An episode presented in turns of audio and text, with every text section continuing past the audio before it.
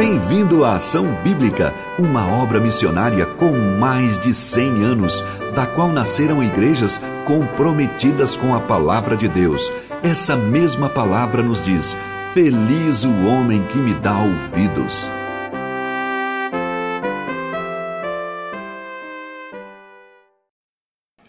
Bom dia, igreja. Bom dia a todos que estão aqui presentes, a todos que estão em casa nos assistindo.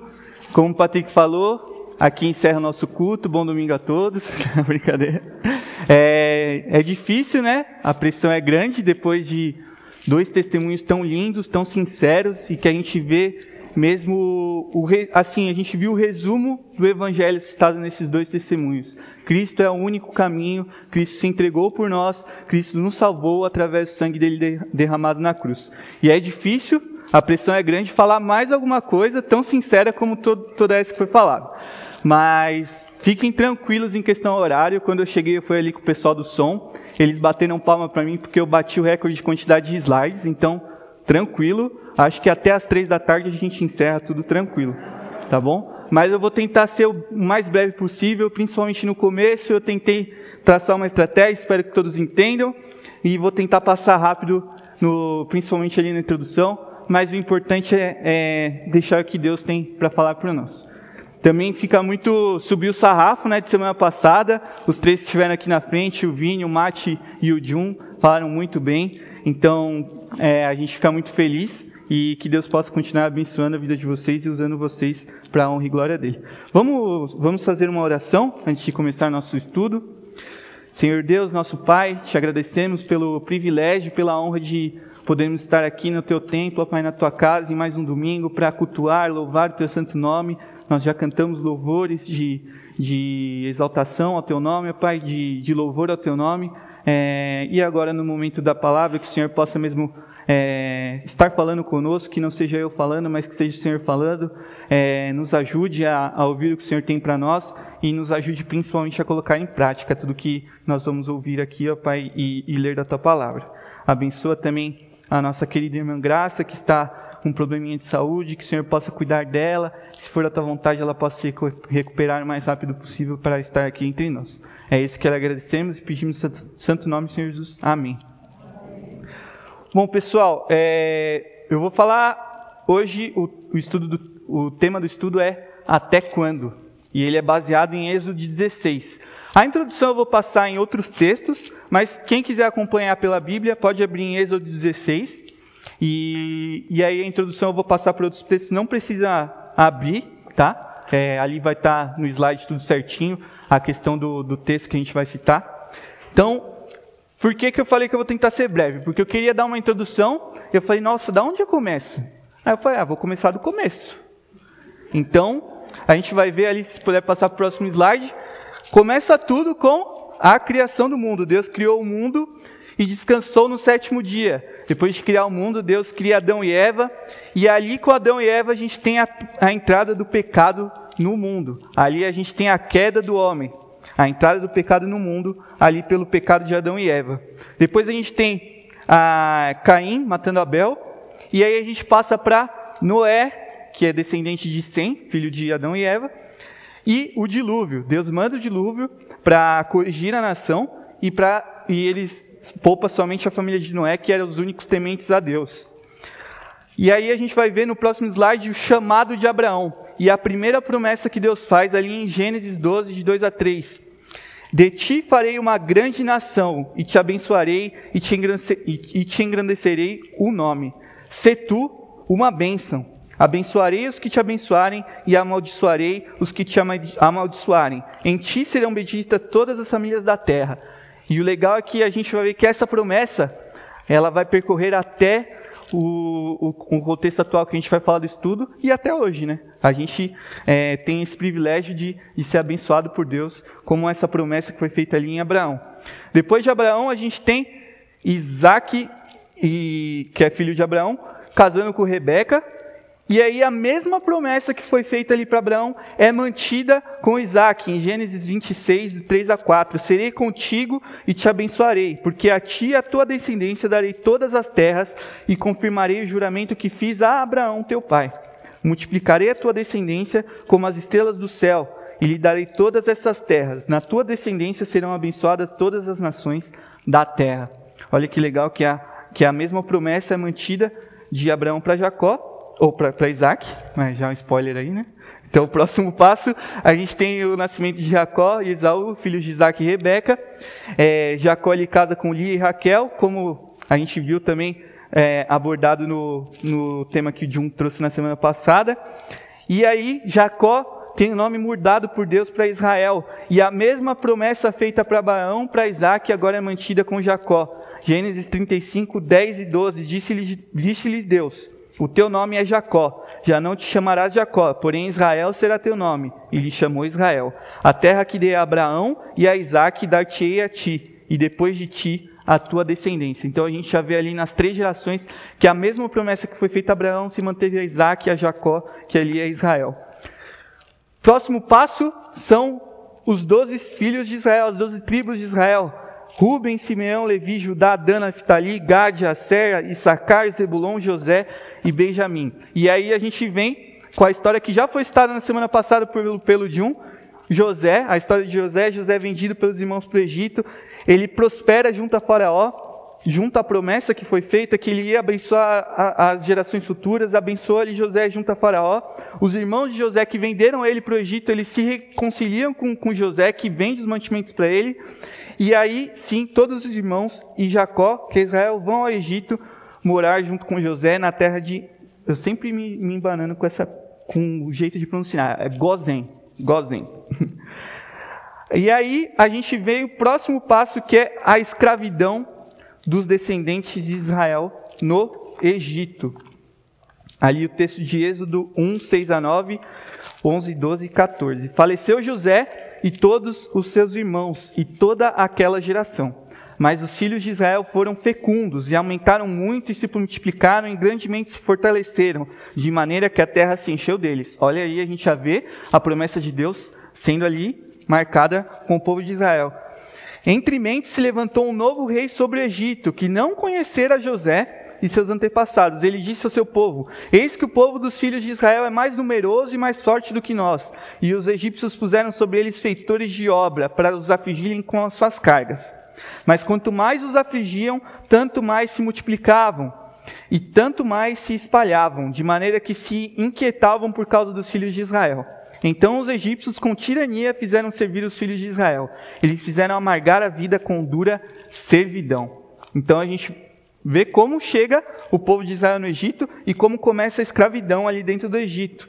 Só que aí Deus ouve o clamor do seu povo e tem o chamado de Moisés. O próximo texto que a gente vai ver é Êxodo 3, de 7 a 10. Disse ainda o Senhor: Certamente vi a aflição do meu povo que está no Egito, e ouvi o seu clamor por causa dos seus exatores. Conheço-lhes o sofrimento, por isso desci a fim de livrá-lo da mão dos egípcios. Pois o clamor dos filhos de Israel chegou até mim, e também vejo a opressão com que os egípcios os estão oprimindo. Venha agora, ele falando para Moisés, e eu te enviarei a Faraó para que tires o meu povo, os filhos de Israel, do Egito. Estou indo rápido, está quase acabando, a gente já vai entrar. Agora a gente vem o Deus usando Moisés e Arão e aí a gente sabe essa história meio que de cor, mas a gente nunca lembra as 10 pragas certinhas, então eu vou colocar aí as 10 pragas no, no, no slide. A gente tem as águas que tornaram-se em sangue, rãs, piolhos, moscas, peste nos animais, úlceras, chuvas de pedras, gafanhotos, trevas e a última praga, que é a morte dos primogênitos. Mas antes dessa última praga, Deus institui a Páscoa. E a gente vê ali como que seria a Páscoa? Primeiro, é, é, a gente viu que para a morte dos primogênitos, o povo de Israel tinha que sacrificar o cordeiro que era perfeito. Êxodo 12, 5. O cordeiro será sem defeito, um cordeiro perfeito. E Deus institui para que isso não fosse somente na morte dos primogênitos ali para livrar o povo de Israel, mas este dia vos será por memorial, e o celebrareis como solenidade ao Senhor nas vossas gerações, e celebrarei por estatuto perfeito, ou estatuto perpétuo. Então a gente vê ali a entrada do, da imagem do Cordeiro perfeito como sacrifício pelo povo. E aí, por fim, a gente tem a libertação do povo do Egito. Êxodo 12, 37. Assim partiram os filhos de Israel de Ramsés para Sucote, cerca de 600 mil a pé, mas somente homens estão nessa conta, sem contar as mulheres e as crianças. Ora, o tempo que os filhos de Israel habitaram no Egito foi de 430 anos. Pronto, essa foi a introdução. Passei rapidinho, ó. Falei, deu sete minutos. O pessoal estava com medo, mas aí já foi quase tudo. E aí a gente vê essa simbologia. A gente vê no começo ali de Adão e Eva a entrada do pecado no mundo, a escravidão do Egito, o sacrifício do Cordeiro Perfeito e o livramento da escravidão. Percebe, é, percebam como que tudo isso aponta para a única pessoa que foi tratada no testemunho aqui, que é Cristo. A gente já nasce com o pecado, a gente já é escravo do pecado, mas pelo sacrifício único do Cordeiro puro, perfeito, a gente tem a libertação do pecado. Então, este é o contexto atual. A gente tem o contexto do povo que foi liberto por Deus do Egito e está no deserto. Pode ir para o próximo slide é, o Senhor estava guiando aquele povo no deserto. Êxodo 13, 21 a 22 diz que o Senhor ia diante deles durante o dia, numa coluna de, de nuvem para os guiar pelo caminho, e durante a noite numa coluna de fogo, para alumiar, a fim de caminhassem de dia e de noite. Nunca se apartou do povo a coluna de nuvem durante o dia, nem a coluna de nuvem, ou a coluna de fogo durante a noite.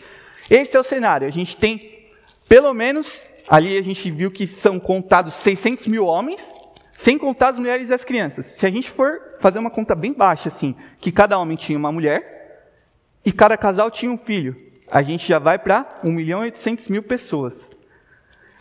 Com certeza eram mais de 2 milhões de pessoas caminhando ali no deserto, que foi liberto por Deus ali no deserto, que foi liberto do Egito e estavam aí no deserto. Então, aquele povo tinha esse cenário. Eles estavam presos como escravos, foram libertos, Deus tinha dado a salvação, a, a, a libertação, e além disso, Deus estava guiando esse povo. De dia e de noite, em nenhum momento Deus deixou o povo sozinho, em nenhum momento. E esse povo tinha esse cenário. Era uma viagem difícil? Era. Imagina caminhar com duas milhões de pessoas. Ontem a gente teve um passeio, quantas pessoas tinham mais ou menos? 35, foi difícil acompanhar todo mundo na mesma pegada? Imagina 2 milhões de pessoas. E aí a gente está falando no deserto. De manhã, aquele calor, sol torrando, e aí Deus levou a nuvem justamente para ajudar no calor, e de noite aquele frio e, e o perigo até de animais. Então, Deus ia cuidando daquele povo. É uma viagem difícil? É. Tinha extremas dificuldades? Tinha. Mas o povo tinha claramente o cuidado de Deus, tirando eles de lá e cuidando deles dia após dia no deserto. E hoje a gente vai tratar de três reclamações. A, primeira, a princípio tinha uma quarta, mas aí eu fiquei ficar muito extenso, então eu foquei em só três. Três reclamações do povo ali no deserto. E a primeira reclamação que a gente vai ver é o medo do exército egípcio. O Senhor endureceu o coração de Faraó para que eles perseguissem o povo. Êxodo 14:4 diz: Endurecerei o coração de Faraó, para que os persiga, e serei glorificado em Faraó e em todo o seu exército, e saberão os egípcios que eu sou o Senhor. Eles assim fizeram. Bom, Deus tinha livrado com as dez pragas, na, na décima praga, com, com as mortes dos primogênitos, Faraó falou: sai daqui todo mundo, tchau, vai embora, não quero mais saber de vocês. Só que aí depois de um tempo, quando eles já estavam no deserto, caiu a ficha de Faraó e falou: Como é que eu vou deixar sair aqui? Quem fez cair a ficha foi Deus, a gente viu aqui no, no, versículo. Mas caiu a ficha de Faraó ali e ele falou: Como é que eu vou deixar todo mundo sair assim aqui? Fizeram tudo isso que fizeram e eu vou deixar simplesmente sair? Não. Bora, todo mundo, tudo que eu tenho de melhor, vamos atrás deles. E mesmo com esse cenário, a gente sabe que é um, é um cenário de dificuldade, de perseguição, mas o povo tinha acabado de ser liberto e estava tendo cuidado de Deus.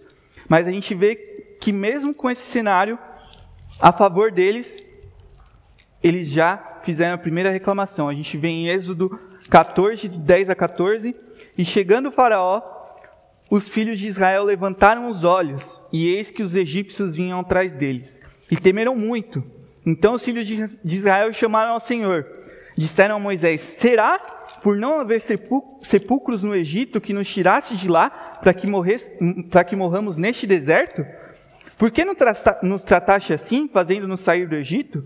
Não é isso que te dissemos no Egito? Deixa, deixa-nos para que sirvamos os egípcios, pois melhor nos fora servir aos egípcios do que morrermos no deserto. Moisés, porém, respondeu ao povo: Não temais, aquietai-vos e veja o livramento do Senhor que hoje vos fará. Porque os egípcios que hoje vedes, nunca mais os tornareis a ver. O Senhor pelejará por vós e vós vos calareis. Aí depois a gente sabe que o Senhor abre o mar vermelho, que o povo consegue fugir do exército, e após o livramento, o povo confia em Deus. E viu Israel o grande poder que o Senhor exercitara contra os egípcios, e o povo temeu ao Senhor e confiou no Senhor e em Moisés, seu servo. Bom, esse é o cenário da primeira reclamação. O que, que a gente pode ver? Quais são as considerações que a gente pode tirar desse cenário? Primeiro, sempre bom focar. É como, como se fosse hoje o batismo, que a gente teve aqui. A Cida e a Ana Paula foram batizadas. Né? Tava pensando que não pode errar, né? É a mesma coisa, o mesmo cenário. Eles acabaram de aprender, acabaram de, de dar o testemunho. Tá, tá fresco ali na mente. O povo estava fresco na mente, o livramento com as dez pragas. Deus tinha um propósito. Deus estava cuidando ali no deserto. Tinha acabado de acontecer. Mas, na primeira dificuldade, o que, que o povo fez? Deixou de confiar em Deus. A primeira. E o que, que levou? A incredulidade, a falta de confiança em Deus, levou ao medo. E o medo levou à murmuração. Eles esqueceram de tudo que Deus havia feito. Eles estavam cegos pelo medo. E chegaram até a comparar a liberdade com a escravidão. Porque eles preferiam estar ali na zona de conforto deles. Eles preferiam estar ali como escravos do que serem guiados por Deus com liberdade. Isso mostra a quem realmente o povo temia. E muita gente, muitas vezes isso acontece com a gente. A falta de confiança em Deus leva ao medo e o medo nos cega. Muitas vezes acontece isso com a gente. Ó, tá sendo rápido, a gente já vai para a segunda reclamação. A segunda reclamação é a falta de água.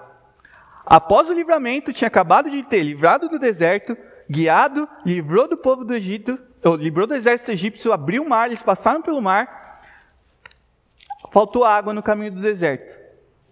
Após três dias desse livramento, faltou água. Ali a gente vem no versículo 22 do Êxodo 15, fez Moisés partir a Israel do Mar Vermelho e saíram para o deserto de Sur. Caminharam três dias no deserto e não acharam água. Só três dias, ó. passaram só três dias. Eles tinham voltado a confiar em Deus, mas depois de três dias, o que, que aconteceu? O povo murmura contra Moisés. O versículo 24: o povo murmurou contra Moisés, dizendo: Que havemos de beber?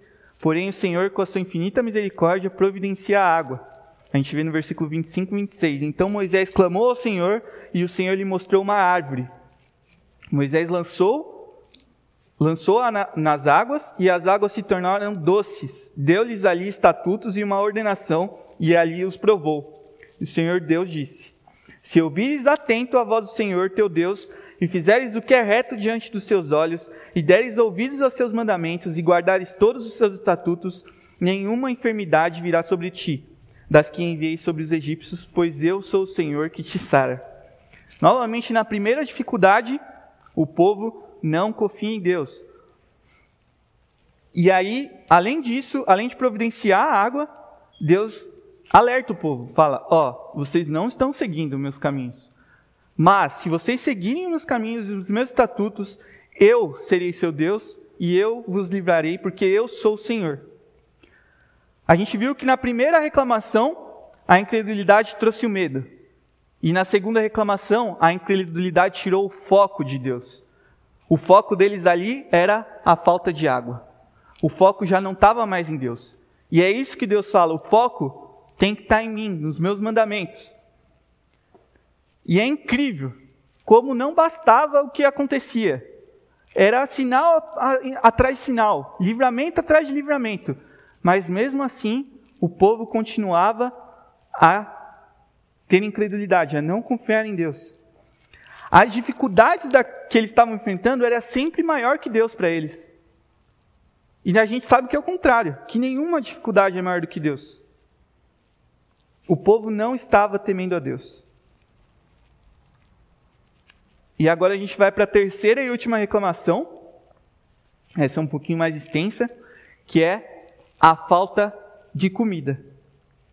Eles acabaram de aprender com a falta de água, mas a falta de comida fez eles caírem, caírem de novo. Êxodo 16, agora sim a gente vai entrar no, no texto principal. Partiram de Elim e toda a congregação dos filhos de Israel veio para o deserto de Sim, que está entre Elim e Sinai, aos 15 dias do segundo mês depois que saíram da terra do Egito. Ou seja, eles estavam ali já mais um mês e 15 dias. Um mês e 15 dias depois de saírem do Egito. Toda a congregação dos filhos de Israel murmurou contra Moisés e Arão no deserto. E olha que engraçado, porque a, primeiro, a primeira palavrinha, toda a congregação, toda, todo mundo.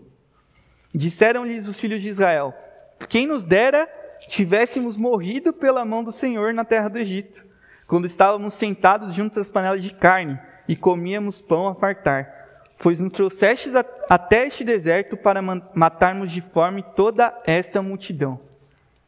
Novamente, primeira dificuldade, é incrível, não é nem a segunda dificuldade, para dar um boizinho assim, ó, a primeira eu passei, na segunda eu errei. Não. Primeira dificuldade que o povo enfrentava, eles já esqueciam de tudo que Deus tinha feito. E o, o mais engraçado é eles preferirem a morte. Olha como o povo estava cego. E ainda eles falavam como se a escravidão fosse um, um mar de rosas, né? Ali eles até falam, quando estávamos sentados juntos à panela de carne. Isso não quer dizer que eles comiam carne. Eles eram escravos.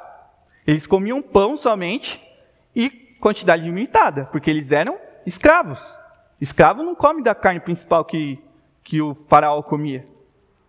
Só que eles reclamam como se aquilo fosse a melhor coisa que tinha. E para eles aquilo era melhor do que estar livre por Deus. Só que, novamente, a gente vê o cuidado e o agir de Deus. O versículo 4 de Êxodo 16 diz: Então disse o Senhor a Moisés: Eis que vos farei chover pão do céu, e o povo sairá e colherá diariamente a porção para cada dia, para que eu ponha à prova se ainda andam na minha lei ou não. O Senhor estava querendo provar o seu povo. E Moisés alerta o povo que eles estavam indo contra Deus. Não é só o Senhor falando, ó, oh, vou provar. Moisés ainda deu uma ajudinha, falou, ó, oh, as vossas murmurações não são contra nós, não é contra eu e Arão. É contra Deus que, que vocês estão murmurando. É contra ele. E aí a gente vê como o Senhor é misericordioso. E o sustento vem de Deus. E o mais engraçado, que eu acho muito peculiar, é que eles reclamaram do quê? Carne e pão. Só que sem fartura. E aí o que, que Deus dá? Carne e pão. Só que com fartura. A gente vê do 12 ao 16: Ao crepúsculo da tarde comereis carne, e pela manhã vos fartareis de pão, e sabereis que eu sou o Senhor vosso Deus.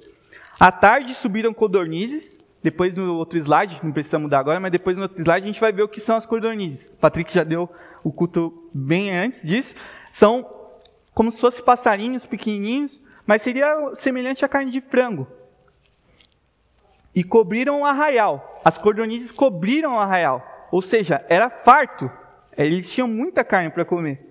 E pela manhã jazia o orvalho ao redor do arraial. E quando se evaporou o orvalho que caíra na superfície do deserto, restava uma coisa fina, semelhante a escamas, finas como a geada sobre a terra. Vendo os filhos de Israel, disseram uns aos outros: Que que é isto? Pois não sabiam o que era. Disse-lhe Moisés: Isto é o pão que o Senhor vos dá para vosso alimento.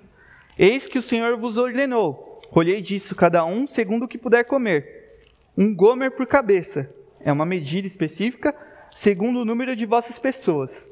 Cada um tomará para os que se acharem na sua tenda. E no versículo 31 mais para frente, é, só para falar o nome né, desse pão, deu-lhe a casa de Israel o nome de maná, que quer dizer, o que é isto? Porque eles não sabiam o que, que era. E aí eles falaram, o que é isso? O que é isso? E ficou pelo nome, maná.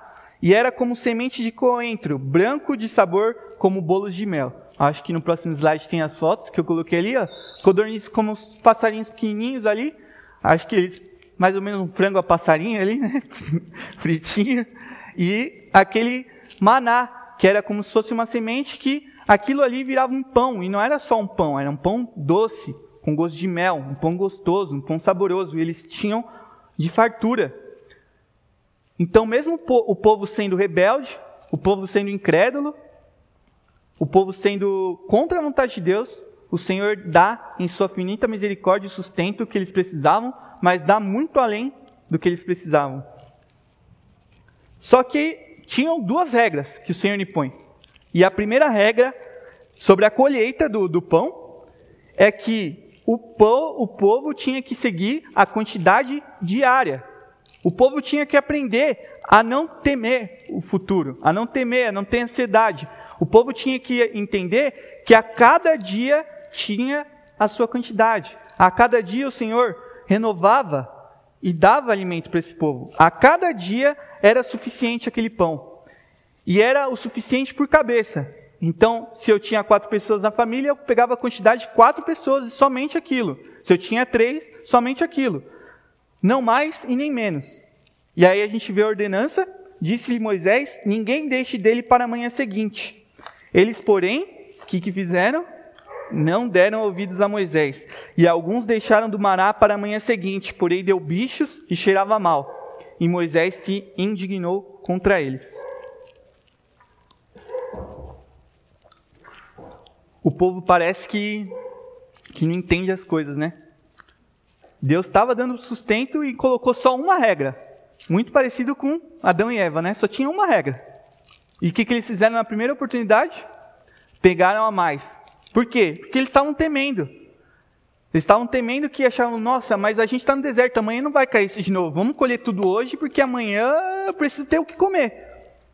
Eles não estavam confiando em Deus. Só que o que, que acontece? Aquele pão, aquele maná, apodreceu de um dia para o outro. E aí entra a segunda regra e que eu acho muito incrível, que aquele mesmo maná que de segunda a sexta produzia, de sábado para domingo não. Incrível, né? E essa é a segunda regra. Versículos 23 a 25. Isto é o que disse o Senhor: Amanhã é repouso, o santo sábado do Senhor. O que quiser descozer no fogo, ou no forno, cozeio. E o que quiser descozer em água, cozeio em água. Ou seja, tinha, tinha formas diferentes de preparar aquele maná. Então não é assim, você pensa assim, nossa, mas eles só tinham aquele pão para comer todo dia, aquela coisa, mesma coisa, também povo enjoava. Mas tinha outras, outras maneiras de produzir Ontem até estava conversando com a Maria Tereza, a gente estava passando o estudo, eu falei, ó, eu acho que eles até poderiam fazer um frango empanado ali, né? Pegava o, pó, pegava o pão ali, né? Fazia sobre a carne e fazia um frango empanado. Então tinha muitas, muitas maneiras. E tudo o que sobrai, separai, guardando para a manhã seguinte. E guardaram-no até pela manhã seguinte, como Moisés ordenara, e não cheiram mal nem deu bichos. Todo dia se guardasse, estragava. Mas no dia santo do Senhor não estragava. E disse Moisés: Comei-o hoje, porquanto o sábado é do Senhor. Hoje não os acharei, o achareis no campo. E aí a gente vê a instituição do dia do Senhor. Ali não é questão de ser o sábado propriamente, mas é um dia, sendo sábado ou domingo, é o dia, a gente aqui tem o domingo, mas é o dia que a gente separa para o Senhor. Separa para cultuá-lo, separa para ler a palavra, para ver o que Deus já fez. É isso que, o, que Deus estava querendo falar. Ó, vocês não estão lembrando do que eu estou fazendo. Três dias atrás eu livrei vocês do, do, do, exército. Depois eu dei comida, depois eu dei água. Vocês não estão lembrando. Então guarda aí o sábado. Lembre o que eu fiz. Lembre o que eu fiz. Cultua, agradeça, medite, siga os meus mandamentos, tenha comunhão com os outros. Eles não tinham que ficar só em, em casa, mas aqui a gente tem a comunhão com os irmãos. Mas era o dia separado para o Senhor, não era para eles se preocuparem com o que eles iam comer, porque já tinha guardado de um dia para o outro. Não era para eles se preocuparem com nada, era somente o dia do Senhor. E eles fizeram tudo certinho? Não. Êxodo 26, ou Êxodo 16, 27, ao sétimo dia saíram alguns do povo para colher, porém não o acharam. E aí a frase tema do nosso estudo. O Senhor se indignou com o povo. Então disse o Senhor a Moisés: Até quando recusareis guardar os meus mandamentos e as minhas leis? Até quando? O que, que precisava mais? Já não era o bastante? Até quando eles iam parar de olhar somente para eles, mas olhar para o que Deus estava fazendo, para quem Deus era? Até quando? E aí também mais muito engraçado também que Deus ordena guardar o maná como lembrança. O versículo 32 disse Moisés: Esta é a palavra que o Senhor ordenou. Deles, dele encherá um gomer, e o guardarás para vossas gerações, para que vejam o pão com que vocês tentem no deserto quando vos tirei do Egito. Se guardasse de segunda para terça, apodrecia. Se guardasse de, ali de sexta para sábado, não apodrecia. Mas esse durou gerações e gerações. Porque quem dava era o Senhor. Era do Senhor que vinha esse alimento. E ele tinha poder e era soberano sobre tudo. E ali no versículo 35 diz que comeram os filhos de Israel maná 40 anos. 40 anos eles foram sustentados com este maná no deserto. 40 anos, nenhum dia sequer faltou maná. 40 anos, nenhum dia sequer o povo passou fome. 40 anos, nenhum dia sequer o povo passou necessidade. Era isso que eles mereciam? Era totalmente ao contrário. Mas é isso que a gente viu no testemunho das duas, da Ana Paula e da Cida. Elas entenderam que por, por elas, elas iam merecer coisa pior. Por nós, o que nós merecemos é a morte, pelo pecado. Mas o Senhor, em sua infinita misericórdia, nos dá vida.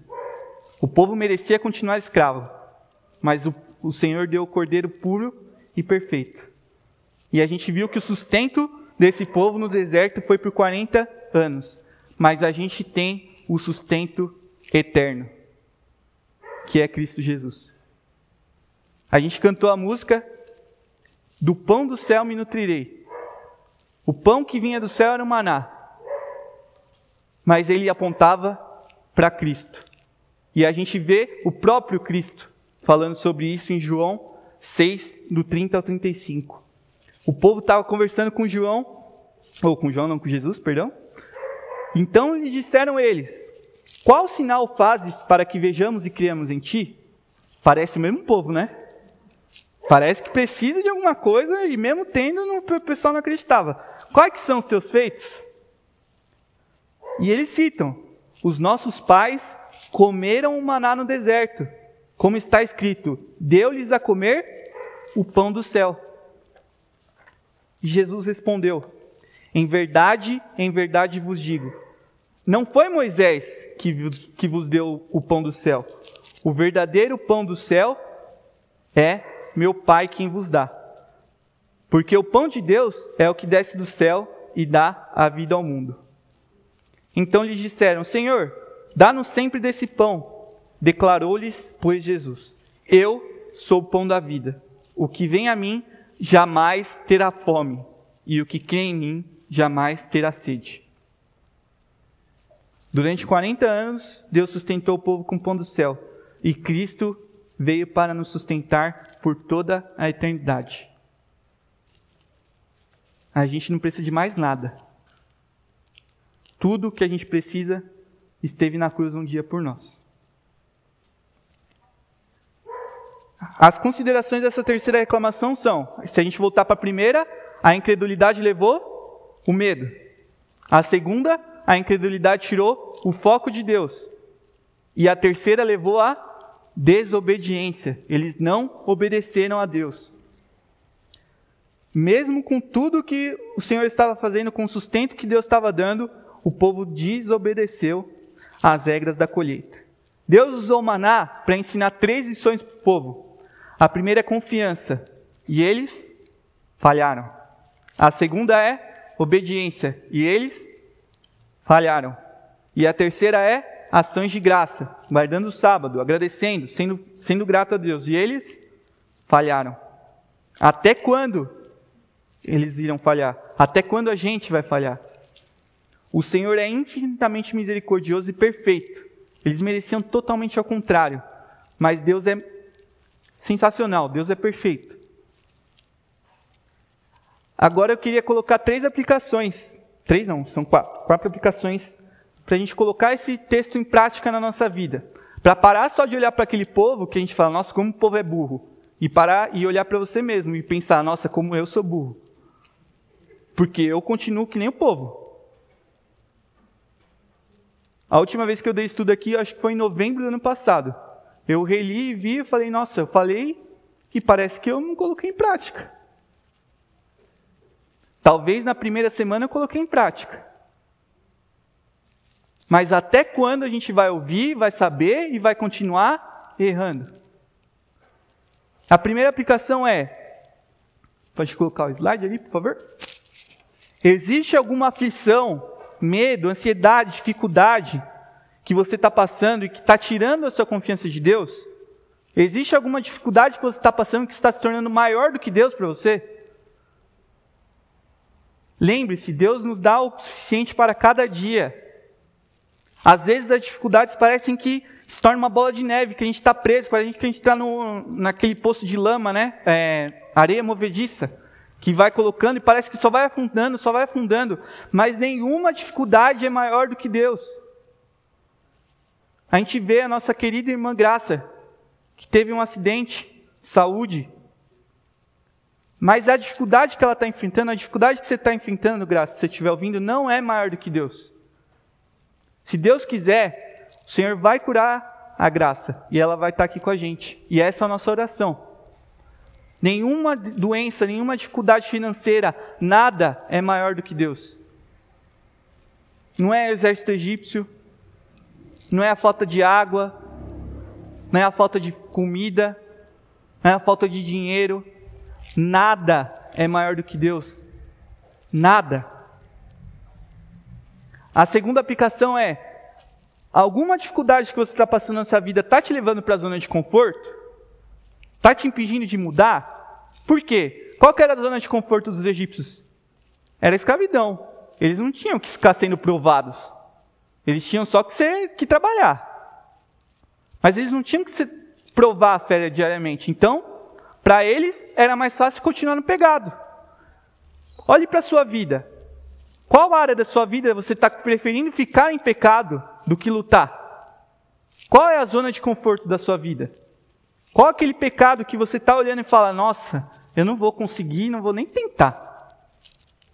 É melhor deixar aqui do jeito que está, um dia, se Deus quiser, ou olha para a cruz e fala, Deus já perdoou mesmo, então vou continuar aqui na minha zona de conforto. Até quando você vai continuar assim? É a pergunta que eu faço para mim, até quando eu vou continuar assim? A terceira aplicação é: tem algo que está tirando o foco de Deus da sua vida? que está impedindo de temer a Deus? O que está impedindo de você seguir o que está na Bíblia? O que Deus está te falando? O que está impedindo? Qual que é a incredulidade? Qual que é a falta de confiança? Em qual área da sua vida você não está confiando em Deus? E isso está te cegando. Pare, pense, peça ajuda. A gente vai orar por vocês. O Lucas, o Léo, o Patrick, os presbíteros. Tem um monte de gente preparada para ajudar. Mas você precisa se autoexaminar e pensar até quando eu vou continuar fingindo que aquele pecado não existe. Até quando eu vou deixar essa área da minha vida de lado, de escanteio. E o último ponto, que eu acho muito importante, principalmente no dia de batismo, é marcos de agradecimento na nossa vida. Quantas vezes na semana você agradeceu pela sua salvação? Quantas vezes na semana você parou para ver o que Deus fez pelo povo no Egito? Quantas vezes na semana você parou para ver o que Deus fez por você? Para agradecer? Quantas vezes? O batismo é um marco. É um marco de você lembrar: poxa, eu falei aquilo, eu testemunhei aquilo, então tem que viver aquilo e ser grato por aquilo. E é assim que a gente vai conseguir viver a vontade de Deus. Não é simplesmente esquecendo, ó, eu sei os dez mandamentos, então não vou pecar os dez mandamentos e pronto, segue a vida. E eu não vou mais olhar para os dez mandamentos, eu não vou olhar mais para tudo que Deus fala. É com isso aqui que eu vou conseguir fazer o que Deus quer, porque é aqui que está a vontade dele. E eu só vou conseguir se eu for grato a Deus porque, pelo que Ele me fez, porque se não fosse por Ele eu estaria que nem o povo. E é só olhando para cá que eu vou ver tudo que Deus já fez, vou ser grato e pela gratidão eu vou conseguir viver de acordo com a vontade dele. E aí são as três perguntas. Até quando nós vamos deixar de confiar em Deus? Até quando nós vamos deixar de obedecer a Deus? Até quando nós vamos deixar de agradecer a Deus? Até quando? É muito difícil, porque eu falo aqui parece que eu estou vivendo tudo de acordo, né? Mas eu sou igual ao povo. Eu sou igual ao povo, eu preciso de um chacoalhão. Eu preciso estar de acordo com, de em dia, em dia com isso daqui, ó, com a palavra de Deus. Porque senão, eu vou estar sempre fazendo que nem o povo. Meu pecado sempre vai tampar o meu rosto. E isso só a gente só consegue fazer se Deus estiver com a gente e se Deus permitir. Por isso, antes de tudo, antes de analisar, antes de fazer essas perguntas, ore a Deus, peça auxílio dele, para que, se for da vontade dele, e se for da sua vontade também, porque não adianta ser só da vontade dele, lógico que adianta, porque Deus é. Mas entenderam, né? tem que ter também o nosso lado, de procurar a Deus, de ter essa vontade. De orar, de agradecer, de olhar para a sua vida e ser grato. Parar só de reclamar e também agradecer por tudo que Deus faz. Amém? Vamos orar? Senhor Deus, nosso Pai, nosso Senhor, te agradecemos por todos os feitos que o Senhor tem feito em nossa história, Pai. Nós vimos hoje o como o Senhor foi misericordioso, o como o Senhor foi amoroso e cuidou do seu povo ali, tirando eles do pecado através do Cordeiro e também cuidando deles ali no, no deserto, Pai. O Senhor foi misericordioso, mesmo quando eles falhavam, mesmo quando eles voltavam a pecar, ó Pai. E te agradecemos porque o Senhor trouxe o Cordeiro que nos traz vida pela eternidade, ó Pai o Cordeiro que nos é suficiente por toda a eternidade, que é o Senhor Jesus Cristo. Te agradecemos por, pelo amor de Cristo Jesus na cruz por nós, te agradecemos pelo sacrifício e te agradecemos porque nós temos a oportunidade de olhar para a nossa vida, comparar com a Sua vontade, que é a Bíblia, Pai, e ver o que estamos errando.